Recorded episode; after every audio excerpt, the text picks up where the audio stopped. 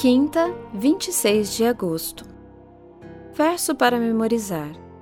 E Deus abençoou o sétimo dia e o santificou, porque nele descansou de toda a obra que, como Criador, tinha feito. Gênesis 2, 3. Guardando o sábado. Deus ordena que seu povo guarde o sábado. Junto com os mandamentos: não matarás e não furtarás está o mandamento para lembrarmos do seu dia, mesmo que a Bíblia não dê detalhes de como devemos guardá-lo exatamente. Ouça Salmos 92. Bom é render graças ao Senhor e cantar louvores ao teu nome, ó Altíssimo, anunciar de manhã a tua misericórdia e durante as noites a tua fidelidade, com instrumentos de dez cordas ao som da lira e com a solenidade da harpa Pois me alegraste, Senhor, com os teus feitos, exultarei nas obras das tuas mãos. Como são grandes, Senhor, as tuas obras, os teus pensamentos, que profundos! O tolo não compreende e o insensato não percebe isto. Ainda que os ímpios brotem como a erva e floresçam todos os que praticam a iniquidade, serão destruídos para sempre. Mas tu, Senhor, és o Altíssimo eternamente, Eis que os teus inimigos, Senhor, eis que os teus inimigos perecerão, serão dispersos todos os que praticam a iniquidade.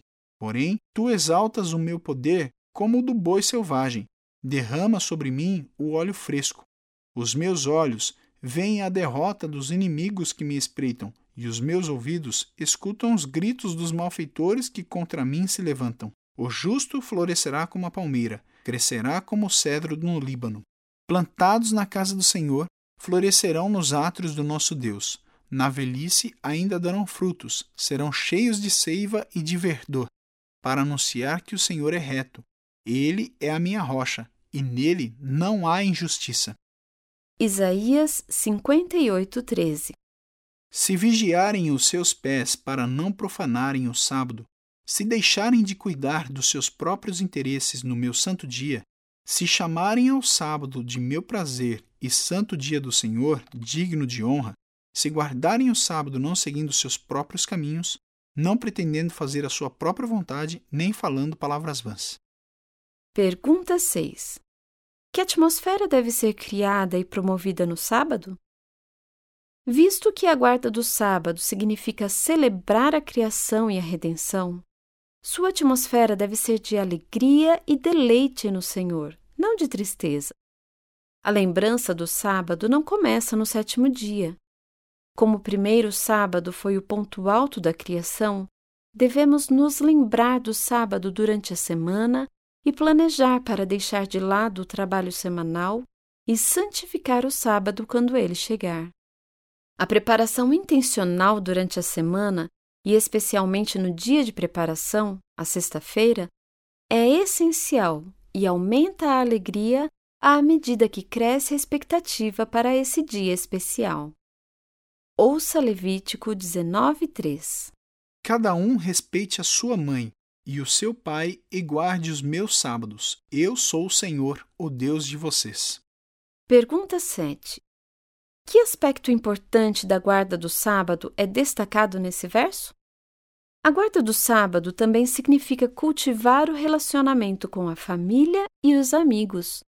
Deus concede tempo para uma concentrada comunhão com a família e inclui o descanso até para os servos e os animais. O sábado e a família andam juntos. Embora o tempo para descanso e para a família sejam princípios importantes, a guarda do sábado também significa adorar a Deus coletivamente com a família da Igreja. Jesus participou de cultos de adoração e os promoveu. Mesmo que nossa rotina e ritmo semanal sejam apressados, no fundo do nosso coração há um anseio pelo verdadeiro descanso sabático e pela comunhão com o Criador.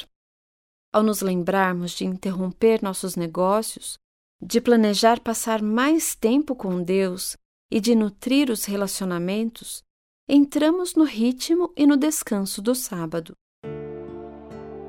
Qual tem sido sua experiência com o sábado e com as bênçãos que obtemos de sua guarda?